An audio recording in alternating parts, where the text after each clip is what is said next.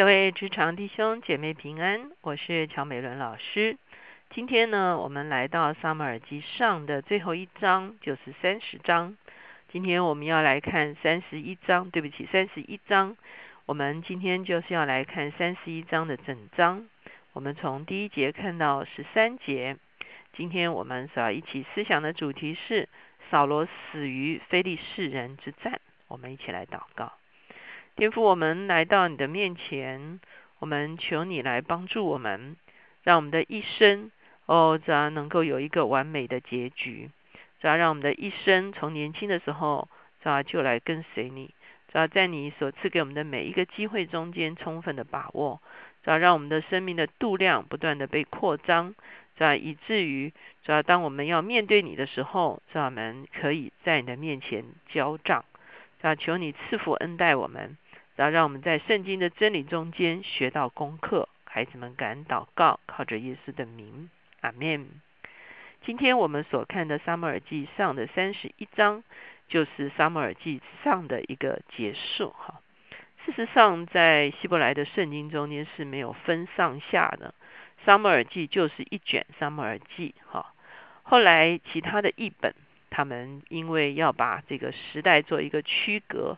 所以就把扫罗时代跟大卫时代，也就是重要的领袖的分水岭，做一个区隔的时候呢，我们看见撒母耳记上，主要就是撒母耳跟扫罗哈。那扫罗结束之后，撒母耳记下呢，那就很多都是关乎大卫的一个记载哈。所以这是我们会看见三十一章是扫罗的结束好，所以这就是撒母耳记上的最后一章。我们来看见，这是一场非常惨烈的战争，这是扫罗生命中间的最后一之战。好，而在最后之战中间呢，他其实是非常的悲惨的死在这个战场上。不但是他死在这个战场上，而且所有跟随他的啊兵丁或者是他的儿子都一同死在这个战场上。同时，扫罗的失败也成了整个以色列的一个重大的失败。我们来看三十一章第一节：非利士人与以色列人征战，以色列人在非利士人面前逃跑，在基利坡有被杀扑倒的。非利士人紧追扫罗和他的儿子们，就杀了扫罗的儿子约拿丹、亚比拿达、麦基舒雅，事派甚大。扫罗被弓箭手追上，射伤甚重。好，好，我们先读到这边哈。我们看见这样的记载的时候，觉得是非常的悲哀。哦，为什么呢？因为上帝是胜过非利士神明的一位上帝。大家还记得吗？当约柜抬进大衮的庙里面的时候呢，啊，是大衮神的神像扑倒在耶和华约柜的前面，所以上帝是得胜的。可是以色列却失败。那以色列的失败，当然导因于一个人的失败，就是扫罗的失败。扫罗的失败不在乎他是不是够勇敢，或者是他是不是够啊这个这个这个啊好像武力很强，重点是他失去了上帝的同在。我们从前面一直在讲以色列人的战争神学，只有一件事情，就是上帝与他们同在，他们就得胜。上帝。他们失去了上帝的同在，那当然是因为他们犯罪得罪神。他们失去了上帝的同在，他们就一定失败。所以，我们看到说，以色列人在非利士人面前逃跑的时候，这种这种说法其实真的是非常悲哀哈。照理来讲，应该是非利士人在以色列人面前逃跑，而最大的悲哀是扫罗的三个儿子都死在战场上。当然，另外两位亚比拿达跟麦基舒亚，们比较不认识。我们真正常常看见的就是他的这个长子约拿丹。我们看到约拿丹啊战死在沙场上的时候，其实我们也觉得非常的难过。为什么呢？因为约拿丹原本是一个得胜者，大家还记得吗？前面我们讲到约拿丹曾经就与一个拿兵器的少年人一起，就把非利士人整个的杀败。当然，他是先有一场小型的，他杀了二十几个人，所以以色列人士气大振，好就都从山洞里啊跑出来，跟他一起把非利士人驱赶啊走了哈。那我们会看见，其实约拿丹自己是一个可以去经历上帝得胜的一个战士哈，神的恩高也在他的身上。可是呢，他却被他自己的父亲咒诅啊！他扫罗做了错误的决定，说啊，如果没有打完仗，当天大家都不能吃东西。好，那约拿丹吃了东西，所以呢，啊，必要被致死。虽然百姓替他求情啊，约拿丹没有被致死，可是从此之后，约拿丹似乎就被他的父亲的一个愚昧所限制了他的命运哈。他好像成了一个没有办法继续得胜的人，所以他为什么看到大卫的时候，他那么的欢喜快乐？因为他看见大卫是一个得胜的人，而在大卫的身上有神的圣灵哈，所以他特别欢喜与大卫结盟，应该是有原因的哈。可是现在连约拿丹都死在非利士人的手中哈，这是多么大的一个啊讽刺！这个时候呢，扫罗还在被追杀的这个过程中间哈。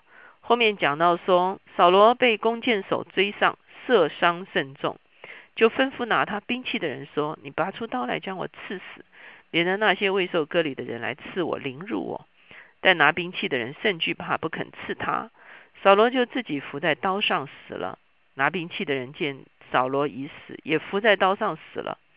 这样，扫罗和他的三个儿子与拿他兵器的人以及跟随他的人都一同死亡。住平原那边，并约旦河西的以色列人见以色列军兵逃跑，扫罗和他的儿子都死了，也都弃城逃跑。非利士人便来住在其中。哇，这真的是一个非常啊悲惨的一个战败哈，也就是等于以色列大半的土地都被非利士人入侵了。啊，他们啊，因为扫罗王都死了嘛，啊，然后。扫罗的三个儿子也死了，那他们要跟随谁呢？很多人都弃城逃跑，哈，菲利士人就来住在这些被弃的城中。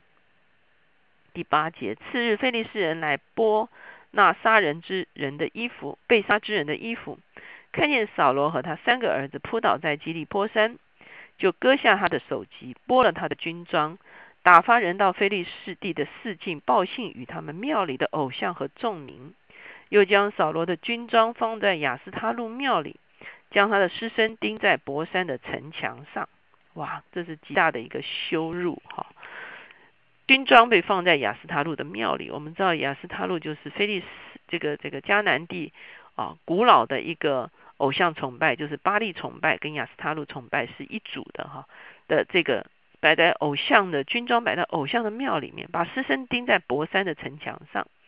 博山在哪里呢？博山其实在约旦河谷哈，所以那你就可以想象到，菲利斯人从啊这个海边一直打到约旦河谷，那是等于是把以色列人全境都是扫荡一次哈，所以呢，等于是以色列人整个崩溃瓦解的一个情形哈。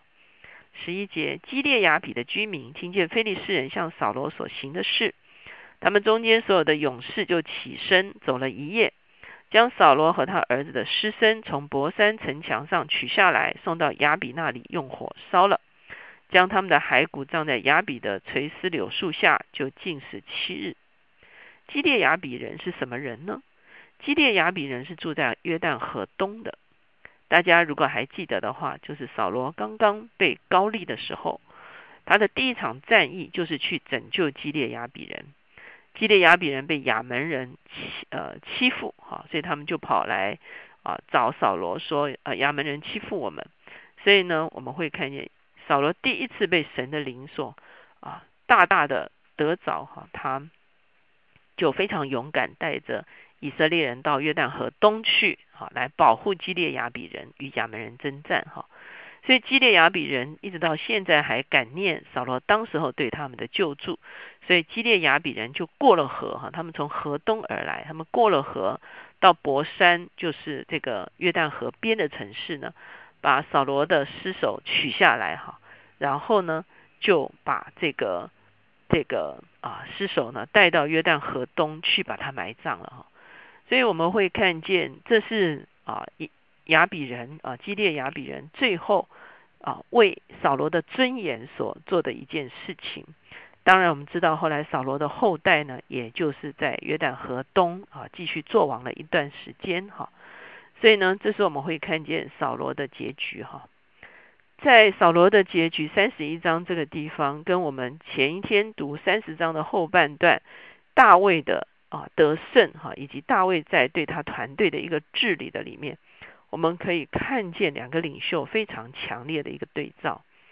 大卫能够啊凝聚他的团队，征战得胜，上帝与他同在，他也用公平公义来治理他的团队，而且也与外面交好哈，知道如何去结交朋友。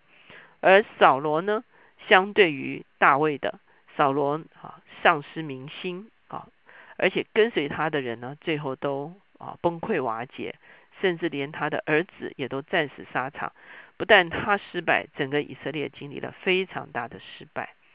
在这两个对照组的里面，我们可以看到真正的得胜的那一边呢，是依靠上帝；而失败的那一边呢，是失去了上帝的。同在，非常强烈的一个对比。当然，我们说要有上帝的同在，领袖也要有宽大的胸襟，领袖也要有长远的眼光，领袖要有公平的治理，领袖要能够做正确的决定，领袖也要善于结盟，哈，等等这些特质。而在扫罗的身上，我们会看见呢，其实他因为仇恨大卫，以至于这些所有的特质。都没有办法继续成熟在他的生命中间。坦白讲，我们说扫罗也有很好的机会，也有很好的开始，可是呢，似乎在他的一生中间，他都没有真正的把握上帝给他的机会。他自己的失败也造成了团队的失败。我们一起来祷告。现在主耶稣，我们来到你的面前，主要我们谢谢你，主要你把一些事、一些人交在我们的手中。主要我们站在这个位置上，其实我们就已经肩负了成败。主要求你让我们知道什么是真正的成功，主要不是表面上好像非常的发达，主要而是照着你的心意，主要能够带领我们的团队，主要照着你的心意来治理我们的团队，主要也让我们的团队经历得胜的经验，主要好叫我们的团队士气大振。主要好叫我们的团队知道什么叫做得胜，而且知道如何依靠你来得胜。主要求你来帮助我们，主要让我们看见，如果说我们在生命中间，是吧，也是有一些阴影，是吧，如同扫罗一样，是吧？求你在我们还没有那么做重要位置的时候，是吧？你就在我们的生命中间扫黑，是吧？你把我们生命中间那些哦，是吧？自卑的、自怜的、自傲的、自义的，是吧？所有的。不正确的自我意识，主要为我们全部扫除干净，主要好叫当我们做到重要的位置上的时候，主要我们里面的黑暗不会成为整个团队的黑暗。主我们谢谢你，主要求你使用我们，主要在这个时代成为你可以使用的领袖。谢谢主垂听我们的祷告，靠着耶稣的名，阿门。我们现在在职场常常很看重什么是圣主，什么是败主，哈。那我们在我们基督徒的生涯中间，那我们也学到了什么是圣主，什么是败主，哈。